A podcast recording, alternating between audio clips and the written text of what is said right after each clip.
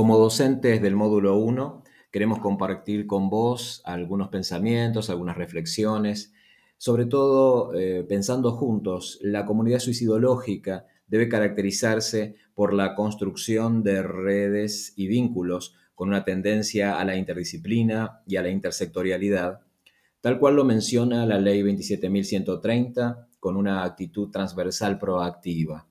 Es por eso que vamos a cada módulo a darle un espacio para que nos presentemos, nos volvamos a encontrar, para que podamos interactuar y por sobre todas las cosas poder construir esa red suicidológica que se pueda sostener en el tiempo.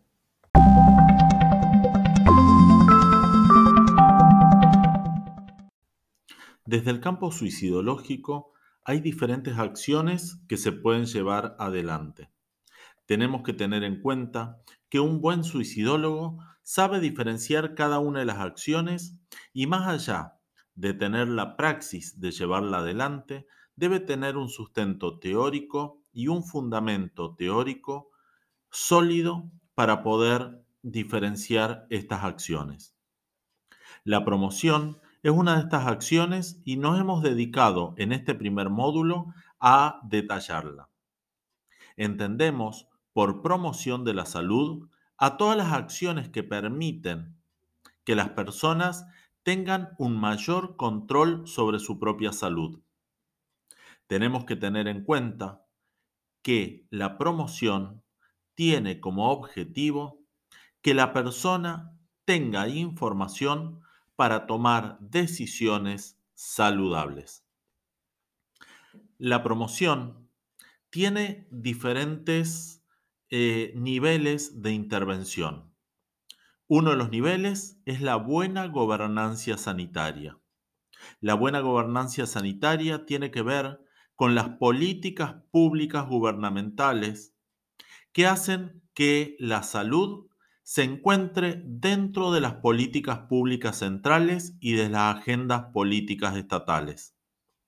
Así también hay que tener en cuenta que entra dentro de la buena gobernanza sanitaria la regulación y la combinación de incentivos entre el Estado, las políticas públicas y el sector privado, para cumplir mejor los objetivos de salud pública a nivel comunitario.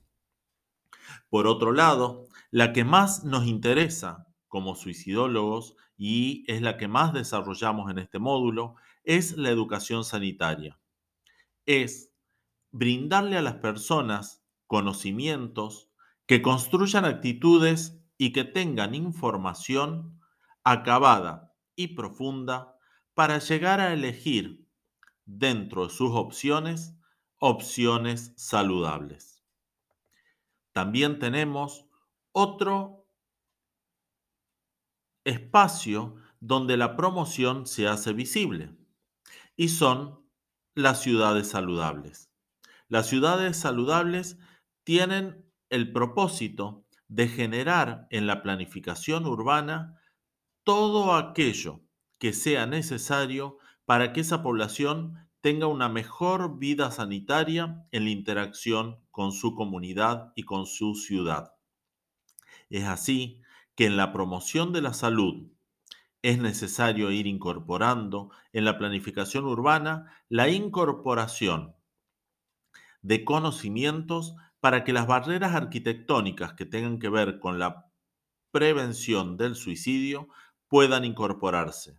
Pero la acción concreta de planificar para que esto suceda es una acción netamente de promoción.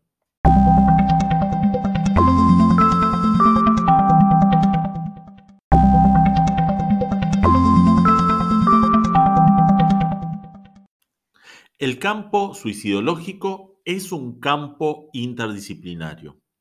Esto nos lleva a pensar que la interacción de las diferentes disciplinas va a hacer que cada uno de los profesionales que cuente con esos conocimientos disciplinares va a tener que compartirlo con el otro y con la otra disciplina.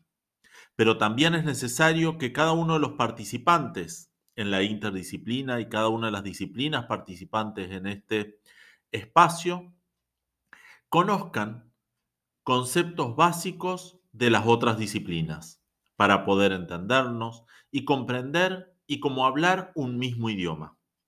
Es así que vamos a pensar en algunos términos que se utilizan muchísimo en el área de salud, pero tenemos que tenerlos claros todos para poder hacer una intervención más pertinente y eficaz.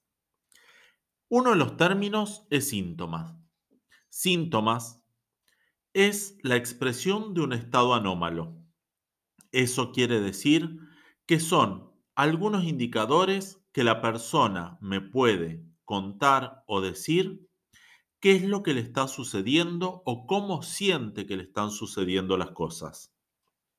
Un paciente que tenga ciertos síntomas de ese estado anómalo no quiere decir que tenga una enfermedad.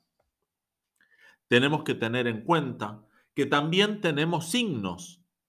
Los signos son entendidos como aquellos indicadores ponderables como un médico puede medir la presión arterial o la temperatura. Nosotros en el campo suicidológico tenemos algunos indicadores que vamos a ir conociendo a lo largo del desarrollo. Y muchos de ellos son a partir de evaluaciones psicológicas o psiquiátricas o algunos análisis clínicos que se le puede hacer al sujeto. Otro de los conceptos importantes es síndrome. Un síndrome es un conjunto de signos y síntomas que han sido estudiados previamente y que van a configurar un cuadro clínico. Los síndromes configuran cuadros clínicos estudiados previamente y descritos previamente. Es así que el trastorno del comportamiento suicida tiene diferentes signos y síntomas que podemos ponderar y evaluar para poder decir que una persona está atravesando este comportamiento. Uno de los conceptos fundamentales de comprender en el campo suicidológico es el concepto de trastorno.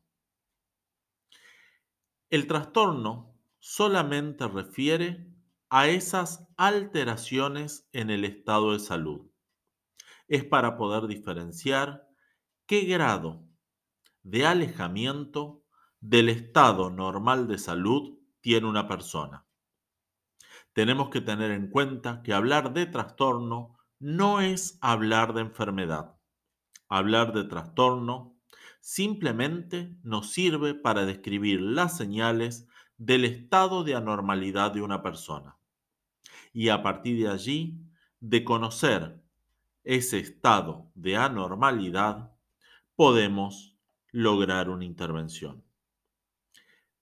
Es así que la Organización Mundial de la Salud y los distintos manuales diagnósticos internacionales fueron incorporando estos conocimientos y ubicando al trastorno del comportamiento suicida como un trastorno específico que necesita mayores estudios, dicen algunos manuales. Y es así que está en el capítulo 3 del DSM5. También tenemos que tener en cuenta las guías de intervención de la Organización Mundial de la Salud, que lo ubica dentro de las intervenciones para los trastornos mentales, neurológicos o por uso de sustancias. Tener en cuenta y tener muy claro estos conceptos nos ayudarán a comprender y poder planificar mejores intervenciones.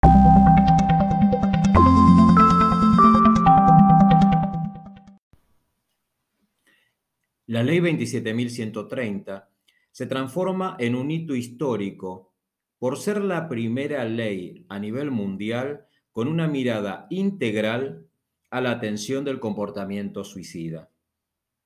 Fue tomada como base para el desarrollo de la Ley Nacional para la Prevención del Suicidio de la República del Paraguay y en el territorio nacional casi todas las provincias han realizado su adhesión, instalando con acciones la problemática y su tratamiento en los diferentes territorios.